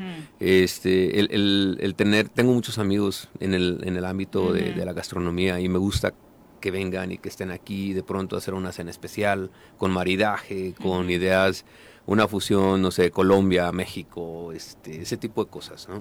Siempre va a haber algo, algo nuevo, algo diferente, algo que no vas a esperar. Siempre queremos que sea el lugar favorito de la gente para ir a celebrar algo porque va a haber una sorpresa siempre. ¿no? Y que, además recordarle bien a la gente es un lugar espectacular, o sea, realmente es una belleza, físicamente es una belleza, puedes disfrutar de una terraza padrísima donde está una cantina muy acogedora, este puede ser mi lugar preferido, por cierto, y este eh, eh, que está en la parte en la parte alta, ¿no? Y ya después puedes disfrutar de este lugar que tiene, pues, este, unos lugares, eh, unos espacios muy particulares desde la decoración, que es parte de tu esencia, de tu vida, y en donde, pues, evidentemente los platillos que se sirven ahí son verdaderamente una ricura, ¿no? Mira, fíjate que me gusta mucho el hecho de que mucha gente está viendo este lugar como un espacio para expresarte, para, para hacer cosas. Ha venido mucha gente con regalos. Eh, me acaban de regalar un, arado, por ejemplo, ¿no? Y me contaron la historia del arado. Y dicen, es que este lugar está perfecto para que aquí lo tengas. Y se está convirtiendo realmente en un museo, en, un, lugar donde está recibiendo cosas. Eh, una, una persona que estimo mucho de Ticumán, la maestra Teresa Ortiz, me regala una colección de fotografías de Zapata. Ah, o sea, una, una, cosa espectacular. Y nos dimos a la tarea de, de imprimir incluso unas para la cena pero nos gustó tanto la idea que lo vamos a convertir. Si recuerdas, la entrada es un pasillo. Sí, claro. ese pasillo se va a convertir en una galería y vamos a estar exhibiendo fotos de, Zapata. El pasillo del general, ¿no? Pues mira, este, yo soy fanático del general Zapata. Que eso también nos encanta de tu lugar, ¿no? Que eh, enalteces eh, lo local, tanto sus héroes como sus tradiciones, como los ingredientes que utilizas. Ahora que hablábamos de la inflación, ¿no? Cuando consumes local, realmente el problema es es un tanto de menor impacto, ¿no? Mira, te voy algo que yo he visto y, la verdad sí me consta es que cuando tú le compras directamente al producto, claro. no tan solo le estás poniendo dinero en sus bolsillos, lo estás valorando su, su producto. Claro. Porque además la otra cosa es que cuando le compras a un productor directamente, pues no regatees, ¿no? También hay que claro. Sí, no sean tacaños. Entonces, y además elevas la calidad de tu producto. Yo como restaurantero, o sea, veo la diferencia y claro, eso es mucho mejor, ¿no? Oye, ¿cómo podemos reservar eh, y dónde están? Si le dices a la gente que nos está escuchando desde Cuernavaca, pueden llegar de esta forma al del chef, ¿cómo lo describirías? Mira, realmente es facilísimo. Ticumán es un pueblito bien pequeño. Estamos en la, si vas de Yautepec hacia Jojutla, digámoslo así, estamos una calle antes de llegar a la, al, deportivo, eh, perdón, dos calles antes de llegar al, al, deportivo, del lado izquierdo, justamente a la mitad de la cuadra. Ahora ya tenemos un letrero en la entrada, así que ya no se van a perder. este, si vienes de Jojutla a Yautepec, es en la segunda calle, del lado derecho, mitad de la cuadra, es en calle Gabriel Mariaca número 8, en Ticumán. Y eh, para reservar el teléfono es a 734 eh, 173-0372. Es el número para reservar. Eh, todo el fin de semana, a partir del viernes de mañana, vamos a tener especiales por el aniversario. Este, y bueno, los que gusten darse a la tarea de, de conocernos, el lunes vamos a tener un cóctel y algunos bocadillos por ahí para celebrar. ¿A qué hora este, llegamos? A las 6 de la tarde. Eh, vamos a ver un poquito de música y pues bueno, vamos a pasar un rato rico ahí. ¿Pero va a ser toda la semana de festejo? De a partir del viernes, a partir de mañana. Sí, a partir de mañana. Pero tú abres a partir de hoy, ¿no? De los jueves. Abrimos a partir de hoy. sí, eh, Pero la semana que viene va a ser toda la semana. Toda la semana por el Día de la Madre. Abrimos el martes, el martes Reserven con eh, anticipación. Sí, por favor. Ahí sí les pido reservación porque este abrimos para el desayuno el martes eh, comida y cena. Tenemos música en vivo, tenemos a una, una niña que está canta divino y para, para celebrar a las madres. No soy yo, no se confundan. a partir de las 5 de la tarde es la música. Pero, sí que reserven, porque luego llegan y arman sus panchos afuera de los restaurantes. Sí, definitivamente. Definitivamente. Tony, muchas felicidades. Muchas felicidades a toda la familia que forma parte del Santuario del Chef, un lugar eh, que de verdad nos encanta. Muy buenos días. Espero veros por ahí. Que sea un éxito. Gracias. Ya nos vamos. Quedó lista la final de la Champions. El Real Madrid en un partidazo ayer elimina al Manchester City y los Pumas perdieron su oportunidad de ganar eh, de Champions. Cayeron goleados, por cierto, allá en Seattle. En fin. Ni tan mal. Bueno, un abrazo a los Pumas. Nada más. De mi parte no, la verdad. Saludos. Gracias, Viri. Gracias, Pepe. Muy buenos días. Ya nos vamos. Que tengan un extraordinario jueves. ¡Uy! ¡Se acabó! chicas, así es esto. Esta fue la revista informativa más importante del centro del país. El Choro Matutino. Por lo pronto, el Choro Matutino. A bailar y a gozar. El Choro Matutino. El Choro Matutino. El Choro Matutino.